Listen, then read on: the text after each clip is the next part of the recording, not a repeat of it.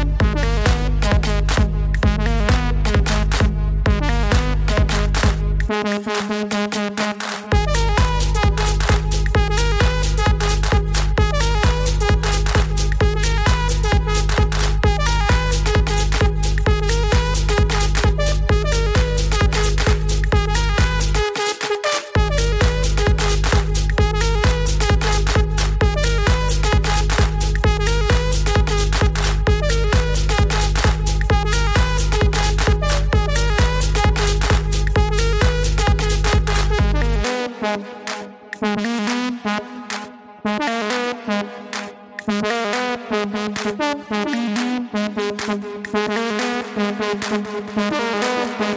you.